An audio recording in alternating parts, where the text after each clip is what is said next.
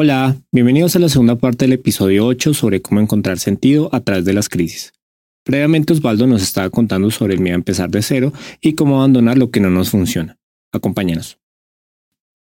Y en la parte de abandonar las cosas que no nos funcionan, o sea, igual, tres puntos, ¿no? El primero que ya te mencioné, la mente está diseñada para tener rutinas, entonces, sí, ¿no? voy a seguir haciendo lo mismo porque es, porque es lo que estoy acostumbrado a. El segundo punto viene siendo el desconocer otras formas.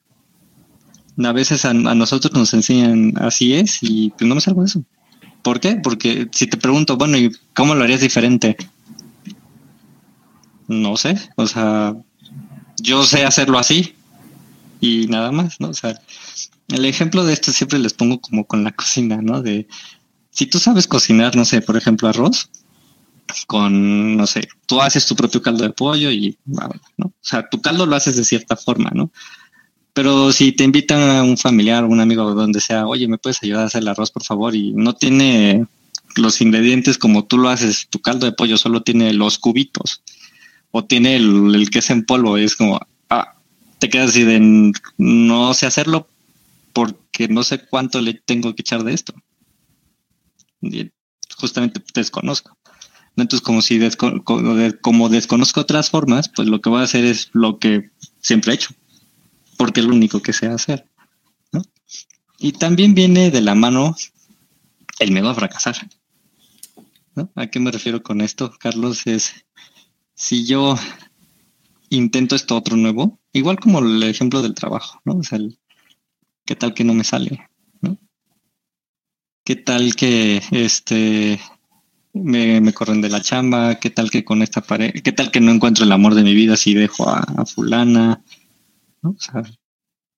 qué tal que termino peor, ¿no? ¿Qué tal si cambio, si cambio de carrera, este, ahorita tengo, no me, no gano mal, no me apasiona, pero si cambio y no me va bien, ¿qué hago?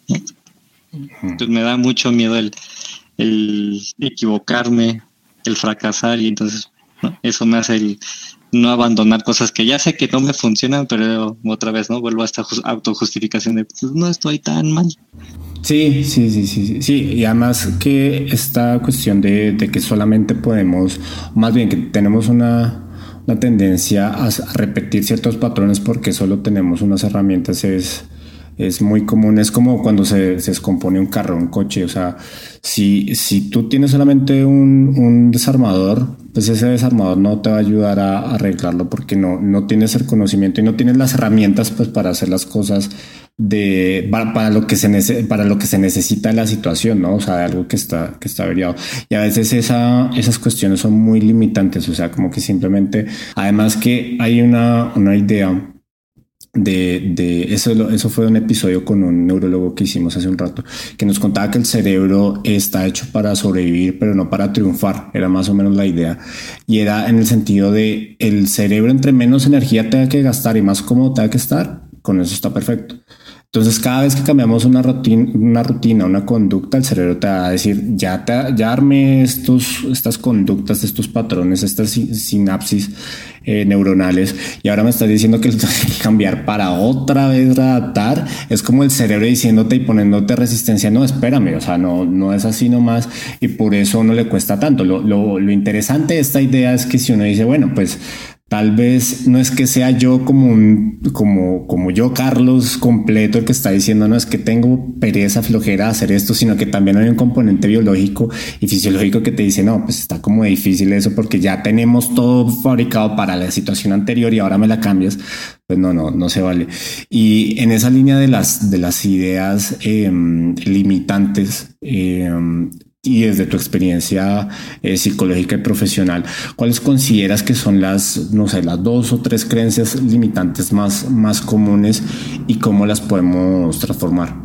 Eh, digo, te voy a cambiar un poquito la palabra de limitante, Carlos, porque eso de creencias limitantes es de coaching, ¿no? Y entonces el, el coaching es pseudociencia, o sea, agarra cositas de otras ciencias y pues las hace pasar como, como verdades, ¿no? Entonces, por ejemplo, en creencia limitante lo van a, lo definen diferente, ¿no? Entonces, o sea, cuando lo busqué, porque sí, sí, ya había escuchado el término, pero dije, bueno, a ver, ¿cuál es la definición? concreta de esto, ¿no? Y sí son diferentes, ¿no? Pero como que a grandes rasgos lo que te puedo decir, cómo lo definen, por eso no me gusta eh, ese término, porque no me parece adecuado, es que es como situaciones que te van a afectar emocionalmente y que te limitan. No, pero básicamente eso es cualquier idea, ¿no? O sea, inclusive la religión sería eso. Y no porque esté mal que seas de tal o cual religión, ¿no? Porque pues, sí, te limitan, claro, pues porque tus creencias van a ser estas. E inclusive la ciencia, ¿no? O sea, tú crees en la ciencia te limita a esto. Y entonces, y te va a afectar emocionalmente, claro. O sea, entonces, o sea, bajo esa dinámica, bueno, bajo esa definición, todo sería limitante y entonces no. ¿Qué sí sería, cómo sería el término más bien adecuado? Eh, vendría siendo las creencias adaptativas y desadaptativas, ¿no? Que sería como con lo que yo los reemplazaría. ¿Cómo se definiría estos? Son creencias que en su momento, en, en, una circunstancia particular, me van a este, crear un beneficio, que sería una conducta adaptativa, o me van a perjudicar, que sería la desadaptativa. Entonces, por ejemplo, en estas, en estas creencias desadaptativas, que nuevamente son este, limitadas a un periodo de tiempo y una circunstancia particular, las que me, van a ayudar a identificar para cambiarlas, ¿no? Y obviamente pasar de la crisis a la oportunidad, este, o darle sentido a la misma va a ser de identificar primero, por ejemplo, los autocastigos, ¿no? Lo que te mencionaba esta parte, estas, estos señalamientos generales que simplemente te hacen sentir mal, que te van a hacer sufrir, Y que no te van a generar soluciones, ¿no? eres un mal jefe, eres un mal padre, este, eres una mala esposa, no sé, ¿no? Simplemente es atacarme, ¿no? De forma constante y, mala onda. Lo, lo, comparo como con este, con este maestro que simplemente es como de, ah, eres un torpe, ¿no? O sea, tonto, no sé qué, pero no te, o sea, eso no te ayuda, ¿no? Entonces el autocastigo va a ser eh, esa creencia desadaptativa en ese momento, ¿no? Que tienes que empezar a identificar para cambiarla, ¿no? A una autocrítica, que nuevamente es algo específico, ¿no? Que te va a generar pues, más alivio o menos malestar, ¿no? Y que te genera soluciones. Otra creencia desadaptativa sería la, este, las invalidaciones, ¿no? O sea, ¿a qué me refiero con esto? También es un diálogo interno que va a tener como eh, estas frases de tú deberías, eh, yo, yo tengo que, como que debo de y tengo que va a ser como lo principal, ¿no? O que no, no lo, o no, o no lo que tú sientes no lo vale. ¿A qué me refiero? Como es que tú a tus 30 ya deberías tener casa propia, haberte casado, tener hijos, tener tu negocio, este, tener ahorrado tanto dinero, no sé, viene como tú deberías, ¿por qué? ¿Quién sabe? O sea, como si fuera una, una ley, ¿no? O alguien te va a perseguir porque no lo, no lo hiciste, no lo tienes. Entonces, es una forma en la que yo me invalido y me hago chiquito, ¿no? También a veces toma esta, eh, esta forma de, como decimos que es eh, la, el positivismo tóxico, ¿no? que es como es que tú este, tú no rezas lo suficiente, es que tú no eres agradecido, ¿no? Entonces, nuevamente, te estás haciendo menos. O sea, aquí el punto de la invalidación es hacerte menos. ¿Solo por qué? Pues porque según funciona. O sea, como que nos han enseñado que a partir de que tú te, te señales de esta forma, como que te corriges, ¿no? Pero pues no está corrigiendo porque es parte del autocastigo, por así decirlo, porque es muy general y pues lo general, ¿cómo lo corriges? ¿no? Hay que evitar esta parte de este, este tipo de pensamientos invalidantes hacia mí mismo, y bueno, inclusive hacia otros también, nada más por, por decencia. Eh, y el tercer, el tercer, ¿cómo se llama? la tercera creencia desadaptativa sería las comparaciones, ¿no? el yo compararme con otros, ¿no? por lo menos de forma injusta, porque a veces me comparo con, eh, es que fulanito ya tiene, o fulanita ya tiene su consultorio desde hace 10 años y yo no tengo nada, este, ya se casó, ya, ya puso un negocio, no sé, ¿no? Nuevamente, pero ¿por qué digo que son injustas? Porque la verdad es que vivimos en un país que es, que la riqueza es, es ¿cómo se llama? Muy mal distribuida, ¿no? Y no todo el mundo tiene las mismas oportunidades y es como, bueno, también te estás comparando con fulano, fulana que, pues su papá le puso el dinero para su negocio, ¿no? Su primer carro, pues no, no se lo compró él o ella. Y entonces tú te estás comparando de que no viajas tanto, que no hiciste esto, pero pues porque tus oportunidades no fueron las mismas. Y por lo mismo entonces me vuelvo, no, yo me siento chiquito en comparación con toda esa gente que ha hecho todo, todo esto, ¿no? Entonces viene siendo un efecto bola de nieve porque yo me siento triste, frustrado, ansioso y, y entre más me siento así, más voy a generar este tipo de creencias, ¿no? Entonces más me voy a encerrar en esta crisis y entonces ahí sí ya me limita a pasar a la parte del aprendizaje, ¿no? De encontrarle sentido, oportunidad a, esta misma crisis. Entonces, ¿qué sí puedes hacer? ¿no? O sea, una sería practicar la autocompasión. O sea, aquí por autocompasión no quiero que se entienda como el que te hables bonito, te trates con lástima. No, nada que ver, ¿no? La, la autocompasión, la, la compasión se va a definir como esta sensibilidad a detectar el sufrimiento, ya sea mío o de otros, y actuar de tal forma que voy a, voy a buscar evitarlo o aliviarlo, ¿no? En, dependiendo la situación, ¿no? En, por un, un ejemplo de un pensamiento autocompasivo es, ok, ya la regué, ¿no? Ya cometí este error y en lugar, el autocastigo sería como esta parte de eres un torpe, ¿no? O sea, tú no sabes hacer esto, eres un fracasado, no sé, toda esta parte horrible, ¿no? La autocompasión sería como detecto el sufrimiento es como sí, ok, yo la regué porque ya, este, ya, me sentí mal por esto, aquello, o ya lastimé a alguien más. Y actuar de tal forma que lo voy a aliviar o, evitar, no es como, ok, ¿qué puedo hacer para que esto no se me repita? ¿O qué puedo hacer para que fulano me perdone? Entonces, esa sería la parte autocompasiva, ¿no? No es como, háblate bonito, ¿no? O sea, aquí es como, sí, sí la regaste, pero puedes hacer esto para solucionarlo, ¿no? si lo soluciono, pues ya mi malestar disminuye, que sería esa parte del alivio. No necesariamente llega a cero, pero si llega, que bueno, si no, ya bajó por lo menos, ¿no? O lo evito, dependiendo de la situación. Aquí también vendría el, pensar de forma objetiva, ¿no? Y eso lo recalco mucho en mi práctica privada, es piensa de forma objetiva, ¿no? Porque a veces te, castigas nada más porque tienes esa capacidad ¿no? De, señalarte y criticarte de, forma injusta, pero, o sea, no te está ayudando, ¿no? Por ejemplo, eh, en el caso de, de, pérdidas por, eh, por, muerte o por, por rompimiento de, las relaciones, como es que eh, yo fui mal, mal hijo porque yo le gritaba a mi papá y no me portaba tan bien, no sé, ¿no?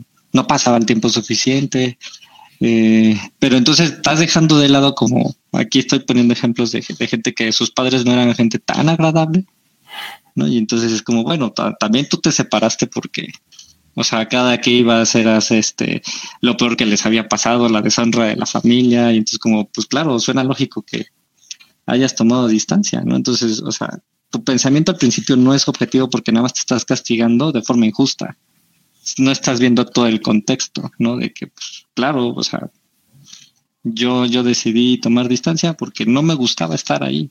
Todo era un error conmigo y eso todo me hacía sentir peor, ¿no? O sea, me hacía sentir un fracaso, me hacía sentir chiquito, deprimido, no sé, ¿no? Por eso el pensamiento objetivo es como, sí, o sea, veo lo malo, pero también veo lo bueno, ¿no? Y eso ya me, me permite tener un balance, ¿no? Y la crítica constructiva, eh, que todo esto viene siendo parte de, eh, de un proceso de, terapia, ¿no? Porque la crítica constructiva es otra vez, o sea, hablarte a ti de forma objetiva, ¿no? Pero de una forma en la que sí vas a buscar una solución, ¿no? Que esa sería la diferencia, ¿no? Porque es como, ok, este, estuvo mal, por ejemplo, alguien me decía de, de la forma en la que lidió con un, con un suceso fue meterse eh, eh, bueno, obtener malos hábitos alimenticios, ¿no? Y entonces lo que, lo que se dijo fue como, sí, sí, eso estuvo mal, ¿no? Yo no tenía otra forma de lidiar con eso, no sabía, ¿no? Ahora, ahora ya lo entiendo mejor, ya sé que tengo que hacer esto otro diferente, ¿no? voy a ir con un nutriólogo, ¿no? O sea, voy a empezar a comer más balanceado, ¿no? voy a evitar comprarme esto porque sé que si lo tengo en la casa, ¿no?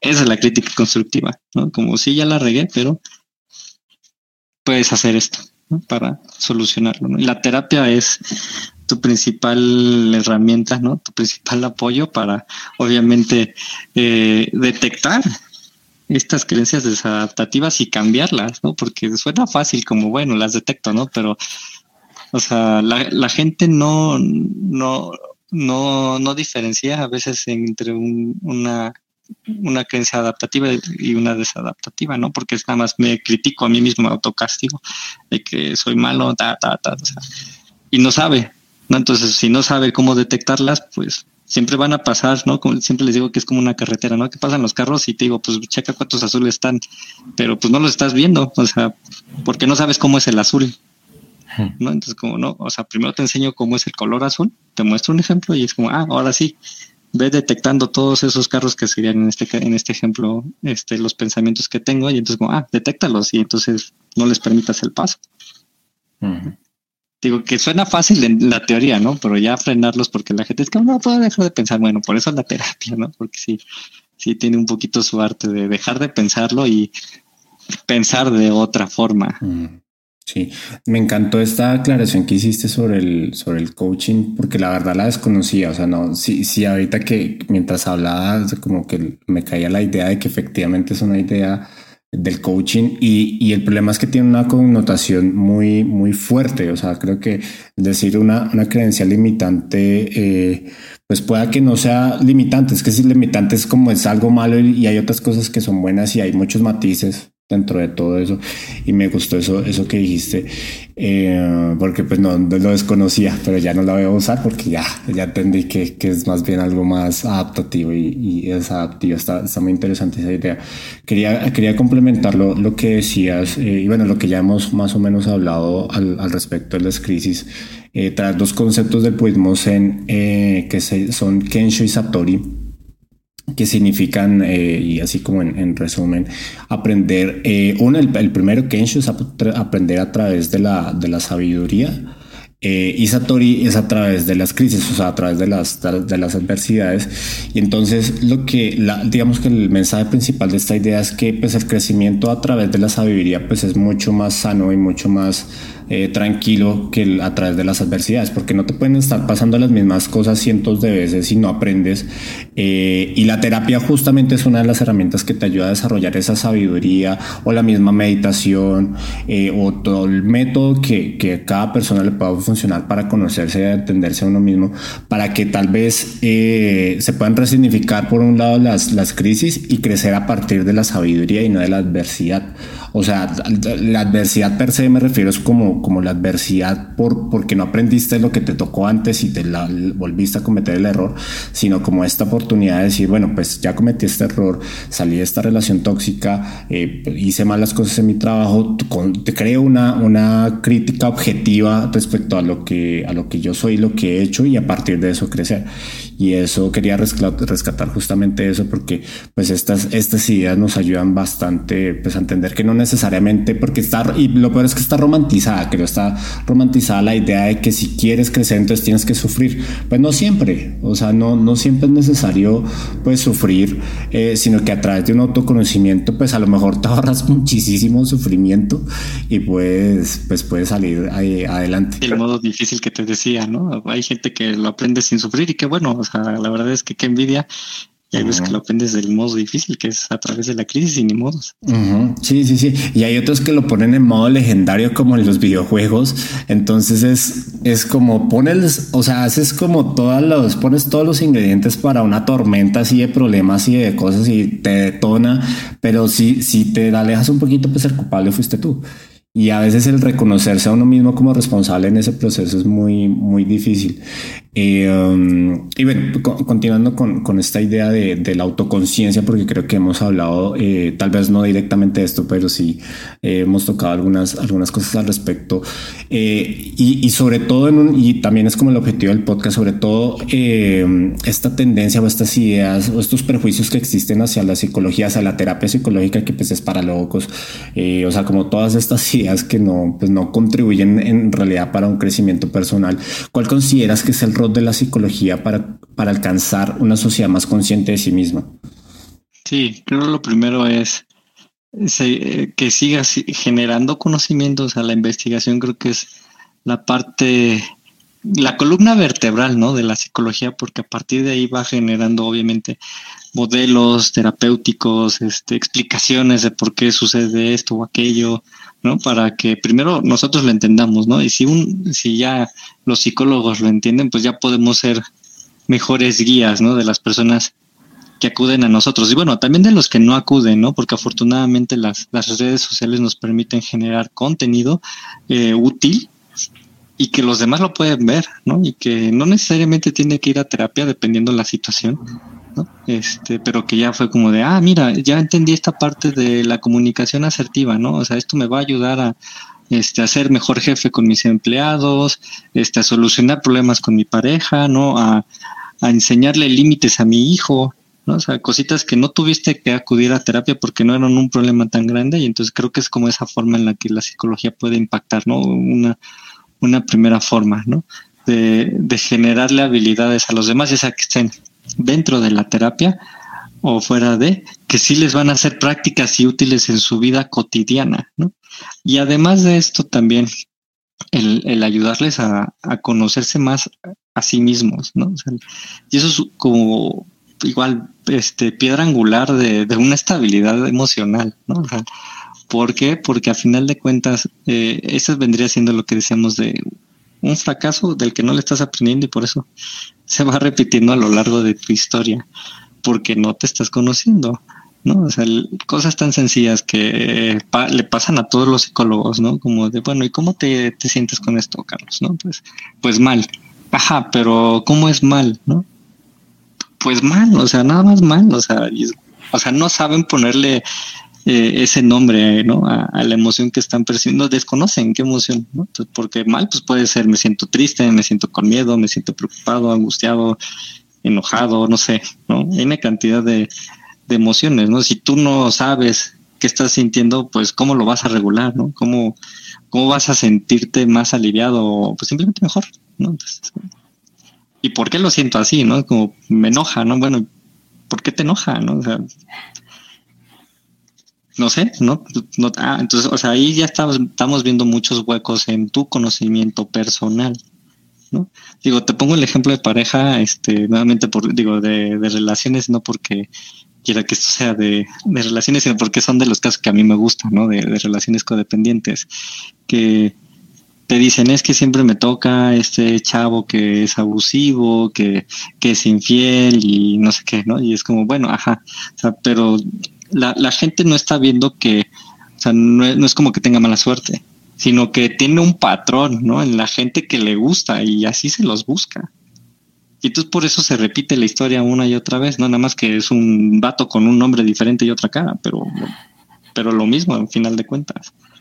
¿no? Entonces, si tú empezás a conocer esa parte de yo, no sé, ¿no? Por ponerte un ejemplo, digo, no, no quiero decir que esta sea la única razón por la cual se les repite este patrón, ¿no? Es una de tantas, ¿no? Pero, por ejemplo, el que yo me siento eh, poco atractiva, poco atractivo, este, y tengo un baja autoestima, entonces, pues obviamente los chavos, el primer chavo que se me acerca es como, wow, o sea, sí me quiere, o sea, y no estoy viendo todas estas red flags que tiene de, de que es bien fiestero, de que eh, también es medio mujeriego, le coquetea a otras, que en, en redes sociales, o sea, tú ves que o sea, todo su timeline es de puras morras, este, de, de bikinis, ok, ¿no? O sea, son cositas que si tú te conocieras a ti de que, ok, sí siento que me falta cariño, pero no puede, no puede venir de cualquier persona, del primero que se me cruzó, te ahorrarías mucho ese, ese, ese, ese sufrir constante, ¿no? Es parte del, autoconocerme. Oye, Osvaldo, y para cerrar el, el episodio y, y, justamente con la pregunta que buscamos inspirar más a nuestros oyentes, que la pregunta Pambo Podcast, eh, ¿cuál es el impacto que quieres dejar con lo que haces a diario? A mí me encantaría, de, o sea, no, no, quiero que se escuche como de, ay, que deje huella en todos, ¿no? O sea, un impacto enorme. Me, claro que me encantaría, ¿no? Por, por supuesto, ¿no? Hay, hay, veces que te dejan un mensaje de agradecimiento de los que has visto tú en, en la página de Doctoralia, pero también a veces me escriben por WhatsApp, ¿no? Y ese, ese mensajito como de, de gracias Osvaldo porque este el otro día pude ponerle límite a, mi mamá, ¿no? O a, mi jefa, no sé qué. Algo así de chiquito es como wow, ¿no? O sea, para mí es como ese, ese impacto positivo, ese cambio en la vida de, de, mis pacientes, ¿no? Por pequeño que sea, me, me encanta. Eh, ver, que ponen límites, que o, tal vez ya dejaron esa pareja tóxica, este, o que empezaron, empezaron a hacer más cosas por sí mismo como de autocuidado, ¿no? Como empecé a consentirme más, que hay, hay gente que se le dificulta, por extraño que parezca. son, me gustaría que ese impacto sea eh, tanto pequeño y grande, ¿no? Pero sobre todo lo pequeño porque es lo más común, ¿no? Y, y, es, y siento que es como lo que, lo que también me llena muchísimo, ¿no? O sea, no necesito como el... Más probablemente me va a pasar esto que te decía, ¿no? De alguien que me escribió por WhatsApp y me dijo, oye, gracias por esto que, ya me sucedió. Este, oye, cuando terminó la terapia, muchas gracias porque de verdad me abriste los ojos, no sé qué. o sea, creo que ese impacto es el que me gustaría tener, ¿no? Que enseñarles a todas estas personas que llegan a la consulta, ¿no? Porque en su momento no hay una solución, o por lo menos ellas no la pueden ver o no la han encontrado, ¿no? Y que que al terminar digan como, ok, o sea, si quiero, sí puedo encontrar, ¿no? Esa solución. Ahorita no la sé, pero la voy a encontrar. Sí, sí, sí, sí. El punto es llegar a, a, encontrar la solución, a encontrarse uno mismo y creo que eso es lo más valioso y, además muy noble. Sí, y además que también que no, o sea, es como una misión o una visión muy bonita, creo yo, desde mi opinión. Eh, y además que sí, pues que, no sea, que realmente siento que por lo que dices, pues lo sientes y lo crees y no es solamente como el cliché que a veces muchos caemos, eh, sino que realmente es como tu vocación y eso pues me gusta mucho, o me, me, gustó como la, la, respuesta que diste. Y bueno, pues muchas gracias Osvaldo por, por tu tiempo y disposición. Y a toda nuestra audiencia nos gustaría preguntarles cuál es la idea más importante que se llevan de este episodio y si consideran como siempre que es relevante pueden compartirla con sus seres queridos y juntos expandir la conversación. Osvaldo, ¿cómo pueden encontrarte nuestros oyentes? Eh, a través de mis redes sociales, que en todas, en Twitter, Instagram y Facebook, me encuentran como si quiero puedo. Eh, que si quiero se puede, digo, se escribe PSI, ¿no? como de psicólogo, si quiero puedo. Y también en mi página de internet que es www.siquieropuedo.com. Ok, súper. Sigan a Osvaldo, comparte cosas muy interesantes. Y bueno, los invitamos a que nos sigan en nuestra cuenta de Instagram, donde encuentran más contenido sobre este y los demás episodios. Y nos vemos el próximo martes en otro episodio Vamos Podcast para seguir explorando juntos el universo que compone nuestro cuerpo y nuestra mente. Hasta pronto.